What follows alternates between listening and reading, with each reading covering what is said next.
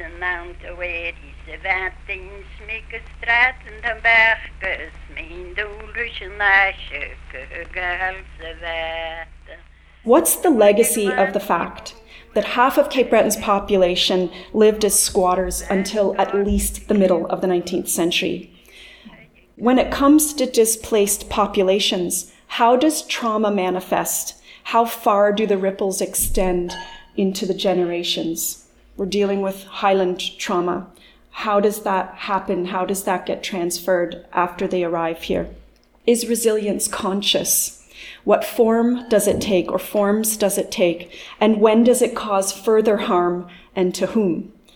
And how has the squatter stigma of the 19th century affected Northern Cape Breton communities?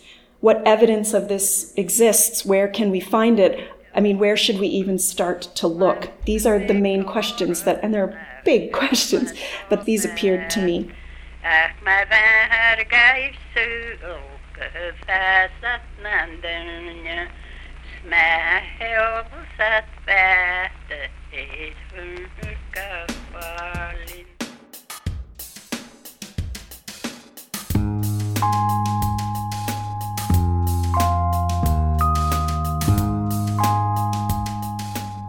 You're listening to a special Lagniappe episode of Acadiversité, a podcast produced by Studio NS at the North South Observatory, or Observatoire Nord Sud, at Université Sainte Anne in Nova Scotia. I'm Professor Clint Bruce, Canada Research Chair in Acadian and Transnational Studies, or CREACT for its French initials, and Director of the Observatoire Nord Sud. In Louisiana French, the word lagniappe refers to a small gift that is added to an exchange as a show of appreciation.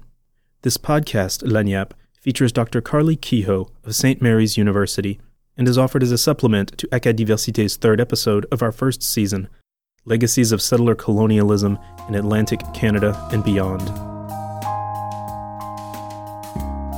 Holder of the Canada Research Chair in Atlantic Canada Communities and board chairperson of the Gorsebrook Research Institute since 2016, Dr. Kehoe studies the British Atlantic with a focus on the Scottish diaspora. She's also interested in sustainable development and rural change in Nova Scotia and the Scottish Highlands. She sits on the editorial boards of both the Scottish Historical Review and the Innes Review and is a Fellow of the Royal Historical Society. She's a member of the Global Young Academy and president of the Royal Society of Canada's College of New Scholars, Artists, and Scientists. Her newest book is entitled Empire and Emancipation Scottish and Irish Catholics at the Atlantic Fringe, 1780 to 1850, published by University of Toronto Press. In late August 2021, Dr. Kehoe organized a symposium in Chéticamp, Nova Scotia Coastal Communities and Cape Breton Settlement Stories of Place. This event explored the lives and experiences of Scottish and Acadian settlers in the coastal regions of Britain and North America, underlining the ways in which the physical environments and cultural geographies have shaped the history of the communities. These fascinating realities are reflected in the Gaelic language song you heard at our opening, When He Wakes Up in the Nova Scotia Morning, performed in 1939 by Mary A. MacDonald and recorded by Sidney Robertson Cowell. Relating colonial era displacement to later patterns of rural exclusion, Dr. Kehoe's talk deals with settlement and legacies of resilience in northern Cape Breton. Feel free to check out this episode's other Lagniappe feature, The United Houma Nation, History and Questions for Indigenous Louisiana with Michael Dardar. The title of my talk and what I'm going to talk about will be familiar to many of you. It's Settlement and Legacies of Resilience, Northern Cape Breton. And I'm going to be speaking really about Pollett's Cove, Lowland Cove, Meat Cove, that area. And I'm very aware that most of you are going to be, or some of you are going to be far more familiar with this area than I am. And so I would be really grateful if you have thoughts or feedback if you'd share that with me because this is something that I'm working on now. The structure of my paper, and it's going to be about 20 minutes, um, is I want to use squatter settlement. So these are people that didn't have legal title to the land. I want to use squatter settlement in the 19th century as a lens through which to understand and look at patterns of resilience. Because I think these communities demonstrated significant resilience. And I want to explore some of the complex questions that are emerging around how legacies of displacement and colonialism are related to rural exclusion exclusion and strategies for sustainability today. Rural exclusion, I think we maybe feel acutely because of where we are from and where we are today. Sometimes I think that unless you come to these areas, you have no idea what it's like to not have good internet, for example. And we learned that when our students couldn't access our classes because this area wasn't served. And this is just one area in the province. But anyway, so that is the structure of my talk this morning. Now, northern Cape Breton I think I'm biased, um, is spectacular, in fact. It has the scenery that sells Nova Scotia as a destination to visit, not just to other um, Nova Scotians or Canadians, but to international visitors. But behind these pictures, beyond the Cabot Trail, sits a very complex past and while I know a fair bit about this past, I caught a glimpse of things that I'd missed when I did some fieldwork there the last two summers. And this involved, fieldwork involved me going to these places, walking the land, looking at things, measuring things, dragging colleagues with me to think about where we were standing. And so in this talk, I'm going to share some of these observations with you. And this is very much a working paper. And again, I would really welcome your thoughts and input as local experts. And this conference, one of the things about it is it is a blend between Scottish colonization and Acadian past. And so I am the Scottish specialist. And my fieldwork really was focused on the Scottish Highland settlement in the late 18th and early to mid 19th centuries. And most of the time, and this won't surprise you, my research takes place in archives, libraries, or at a computer at my desk. But I've been doing a lot of work on migration and settlement, and I felt that this required me to actually walk some of the landscapes that I'd been thinking about and looking at, particularly those that weren't familiar to me. I hadn't actually been to Pollett's Cove until last summer, and that was a bit embarrassing. But walking these landscapes for me was intellectually tough and it was really humbling. And I think researchers have to do that. We have to experience that sense of f- feeling humble. But it was also the best thing that could have ever happened to me because it forced a pretty serious shift in my thinking.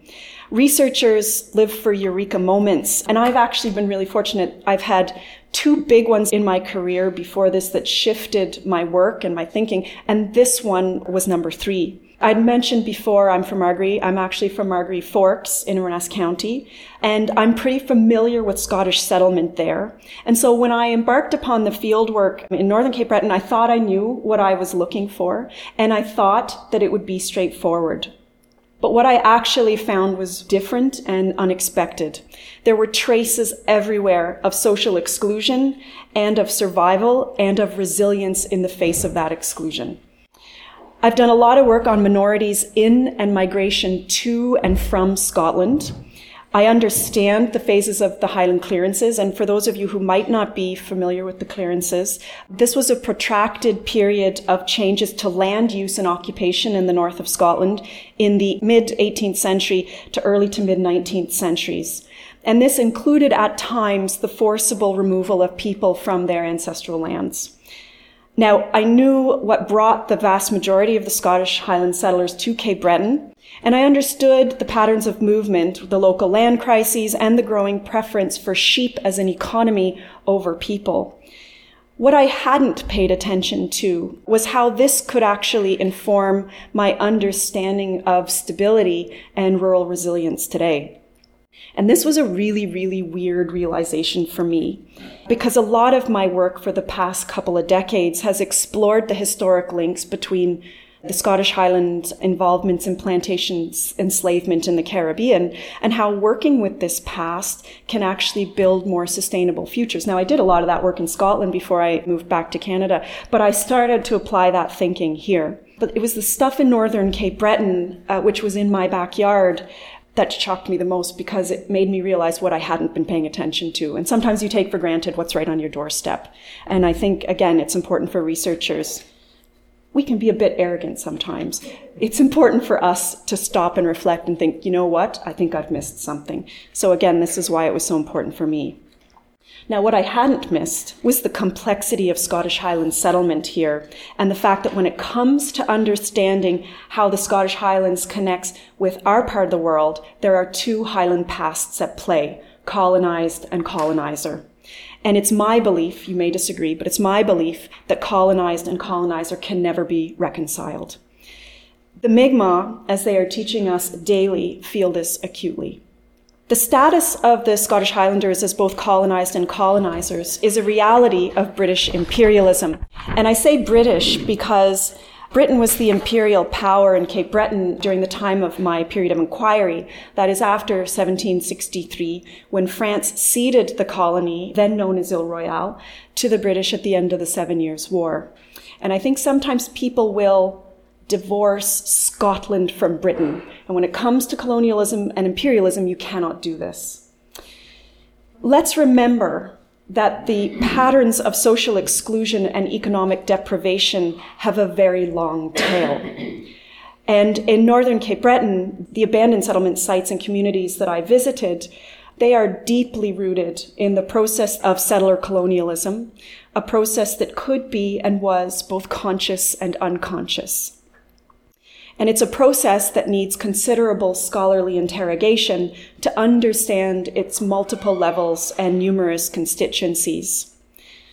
So, why was this fieldwork for me such a eureka moment? Well, because as I walked the land and listened to people who told me things about where they came from, uh, the people that they came from, the stories that they'd heard, and I looked carefully. My intellectual guard came down and questions appeared that have the potential, I think, to help me connect some dots that I was struggling with. There are four main questions that appeared to me that I'm linking with rural resilience. Uh, one is, what's the legacy of the fact that half of Cape Breton's population lived as squatters until at least the middle of the 19th century? Two, when it comes to displaced populations, how does trauma manifest? How far do the ripples extend into the generations? We're dealing with Highland trauma. How does that happen? How does that get transferred after they arrive here? Is resilience conscious? What form does it take or forms does it take? And when does it cause further harm and to whom? And how has the squatter stigma of the 19th century affected Northern Cape Breton communities? What evidence of this exists? Where can we find it? I mean, where should we even start to look? These are the main questions that, and they're big questions, but these appeared to me. I think that when we are able to recognize what we have missed in our past inquiries, we start to see things more clearly that have the potential to update our thinking and our understanding. If I was to ask you for examples of resilience, I'm sure that what would come to you might be a friend or relative who was diagnosed with a terrible illness but managed to pull through and come out the other side and is now living her or his best life. You might also, for example, in Camp, point to old buildings that were designed to withstand the wind that we get here, like we drove past on the way in this morning those are examples of resilience. People who paid attention to the climate, they looked at the land and then they built accordingly.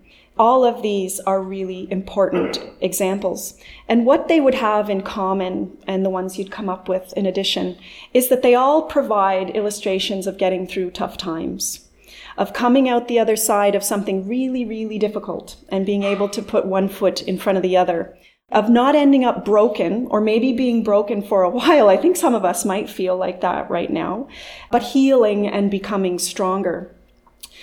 There's important work being done by a colleague at Dalhousie, Michael Ungar, who leads Dal's uh, Resilience Research Center. And he suggests that resilience isn't just surviving, it's the ability to thrive against all odds. Now, from my perspective, I'm curious about how we define thriving, and I'm going to come back to this. The Northern Cape Breton communities I'm researching, I feel, exhibited significant resilience. And I want to understand more about how the resilience that these communities developed in the 19th century kept them going into the 20th, even when the physical locations of one or more of them changed. You go to Pleasant Bay and you talk to people, they have stories of Pollett's Cove. They have relatives. They know people who are buried there. Those communities never left them, even though they might not be present, people might not be living there right now. A usable definition of community resilience is, quote, the ability of a social group to anticipate and adapt to change using its own inherent strengths and characteristics to absorb the impact of a disturbance. Is this thriving? Can we see managing to survive as a form of thriving? According to theorists, I'm not a theorist, it's way more complicated than this. But from my perspective, I think that if we can just see resilience as an inherently complex process, then we've made a pretty useful start. But I need to be honest with you, and I think you'll be sensing this. I have way more questions at this point than I have answers to. And I think that's actually quite healthy for the research process. Now, to get back to my fieldwork, to talk about the actual places that I visited, and I'll really be, be mainly focusing on Pollett's Cove. The field work in both instances last year and this year was planned for two days. And the first time was just focused on um, Cove, Bay St. Lawrence and Meat Cove. This year we added Lowland Cove to it. I don't know if any of you've been there. It was a really hard hike. I don't know if I can do it again.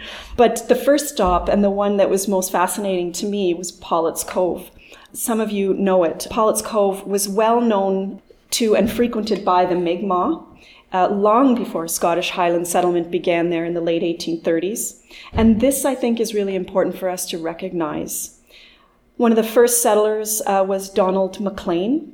We have evidence of him in the Nova Scotia archives. He was a migrant, most likely from Skye or one of the Uists. I haven't been able to pin this down, so if any of you have information, I'd be very grateful. And he was the first Scot to move there. Uh, and a small community formed around him and lasted until the early 1920s when the last residents left. And again, this is something I've not really been able to determine exactly when the residents left. I know there were people that came back for seasons, but I don't know when the permanent residents, when they ceased to stay there. But today, Pollett's Cove is a good six kilometers off the beaten track, and it's accessible by foot or by boat. Boat's pretty expensive, so we went in by foot. We hiked in. And again, if you've ever done it, you'll know that it is really, really tough over a rocky footpath uh, with multiple climbs, descents, and water crossings on the way in, when you finally get there, as you approach the cove, uh, when the path opens up from the trees and the waist high rose bushes that you've been navigating and getting scratched by, you're confronted by one of the most arresting views in Nova Scotia. You're looking out over Pollett's Cove and you're seeing this really beautiful, clear, um, small river emerging from the mountains and cutting a path through the beach to the ocean. On the other side, you're going to see a grassy ridge rising up to another tree line. And to your left, you'll see the Gulf of St. Lawrence, something which we are all very familiar with here.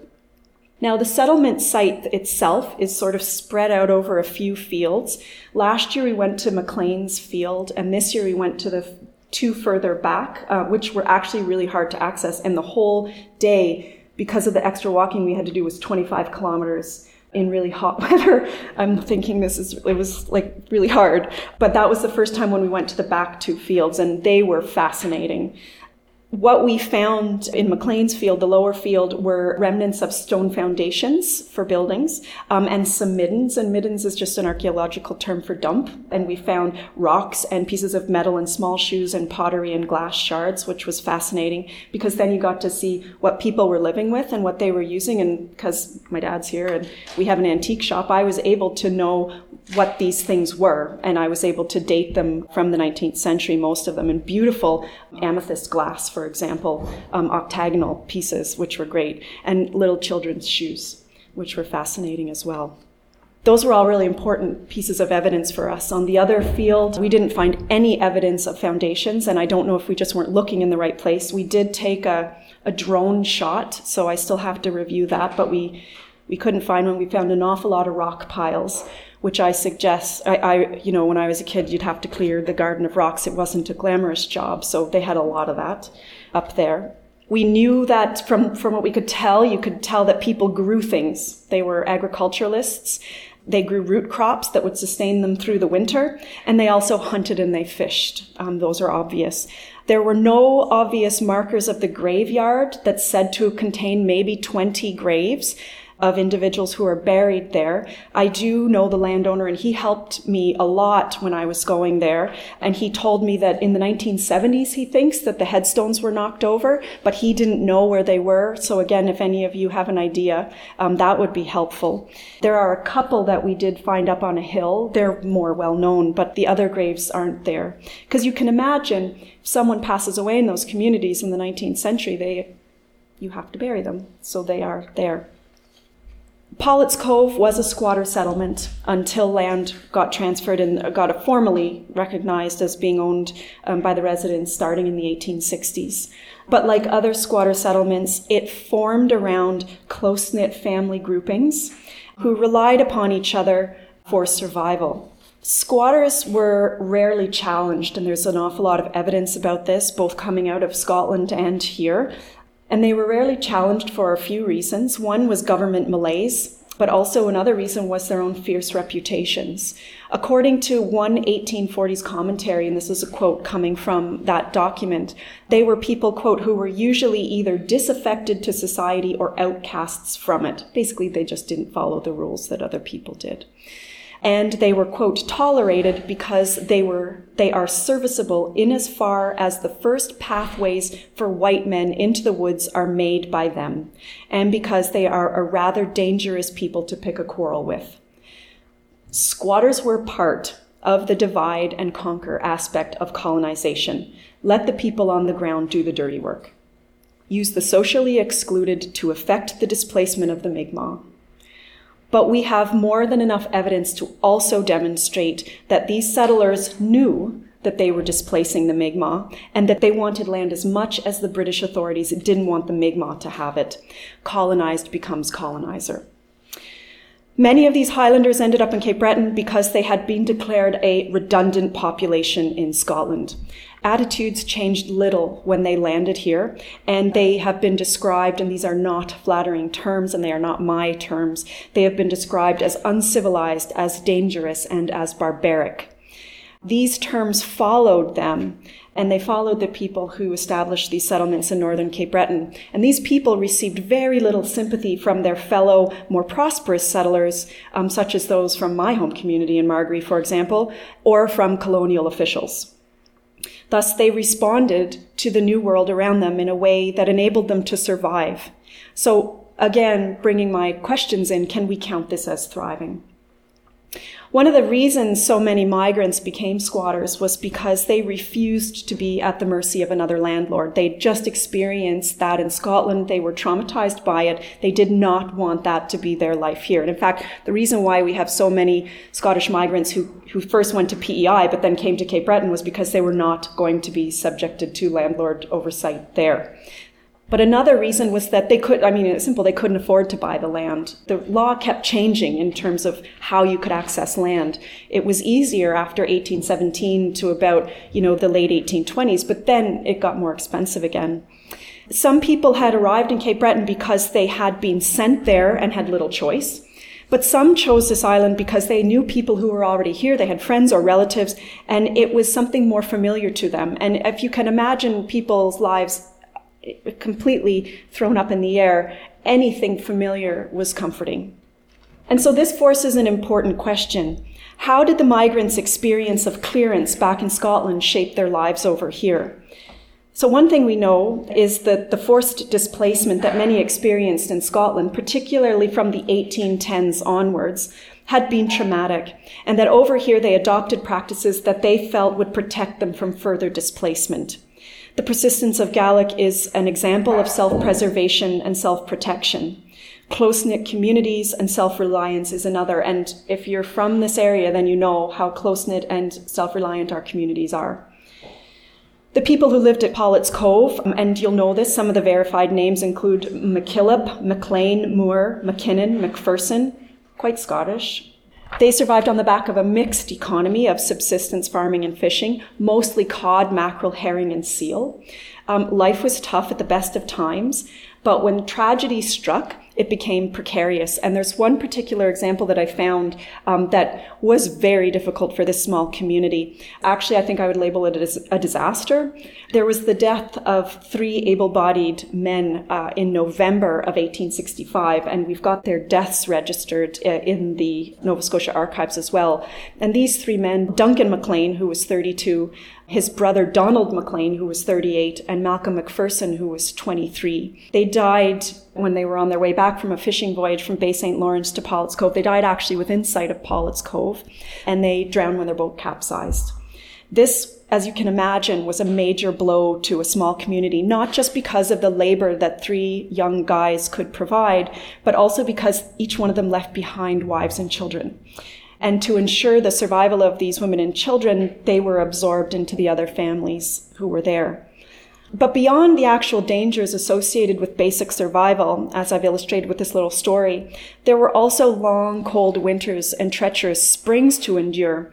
And the government's passive discouragement of remote settlements like this one meant that they were often left to their own devices, around 1887, and I haven't been able to track down this, the precise date, maybe some of you will know, the community organized a petition to provincial officials requesting road improvements and the construction of a couple of bridges to make crossing the water during the big spring floods easier, because the community actually got separated. Of course, the petition was ignored. But despite this, the community still kept going until roughly the 1920s when it was finally abandoned. And I don't know if any of you have seen the, the pic- some of the pictures from Clara Dennis. She has a woman standing with children, and they're considered the last residents of Pollett's Cove. I've done a little digging, and they seem to be the last summer residents of Pollett's Cove, so they maybe went there for a summer economy.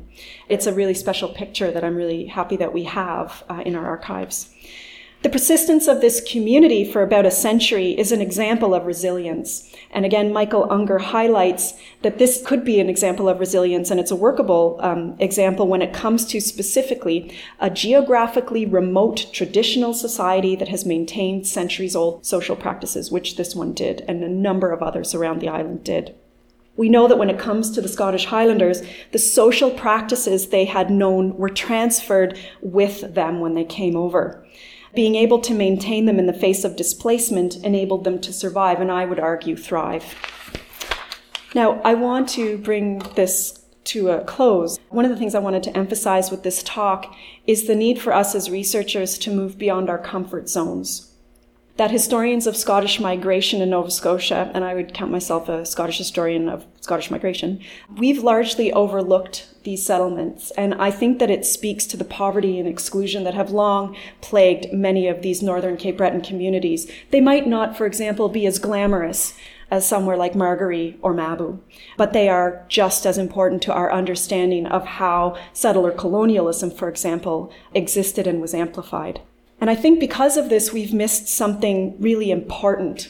Uh, what has emerged for me are complex questions about the legacies of clearance, colonialism, and rural exclusion. These are serious and urgent issues for us, and how we choose to engage with them now is going to affect how successful we are in sustaining our communities in the years to come. Sometimes you think, you feel like you need to advocate for yourselves because nobody's going to do it for you. Certainly, I, I feel that um, having grown up here. Pushing research forward, making meaningful and positive changes in our societies, changes that work for the common good, requires us to be willing to step outside of our comfort zones. And if we don't push the boundaries of knowledge by asking new questions, our research will become stagnant and little more than a hobby. So I want to leave you with four last thoughts. I think our ultimate goal should be to constantly update our thinking so that we can respond more positively and effectively to new challenges at the local, provincial, national, and global levels. We need to understand the past to achieve meaningful change. I have no time for people who say history doesn't matter or why are you studying history? It gives us options. If you know the past, it gives us options. And if we pay attention, it can show us things that we didn't see before, things that we've missed. We need to be humble enough to know that we have missed things. We need to admit that. And we need to admit that we have overlooked things and that our own biases have possibly prevented us from seeing things. And most importantly, and this is coming out every day, especially in discussions in the news and among colleagues and students and friends, we need to become more aware of our own limitations by including new voices in the research. We need to make space for those voices that have been excluded from the academy, from research in the past. We need to make space for people who will challenge the way the thinking has evolved by asking new questions.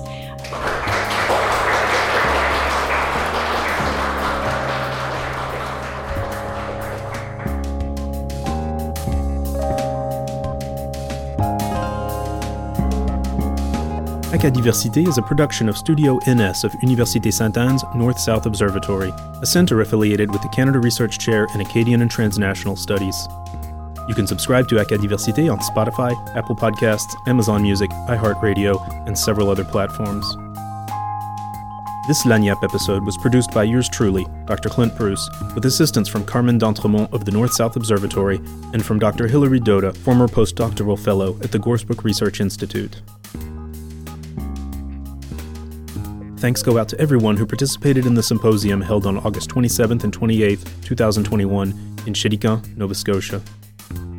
Special gratitude is owed to the Royal Society of Canada and to our partners at the Gorsebrook Research Institute and at the Institute of Acadian Studies. Merci pour votre écoute et à la prochaine!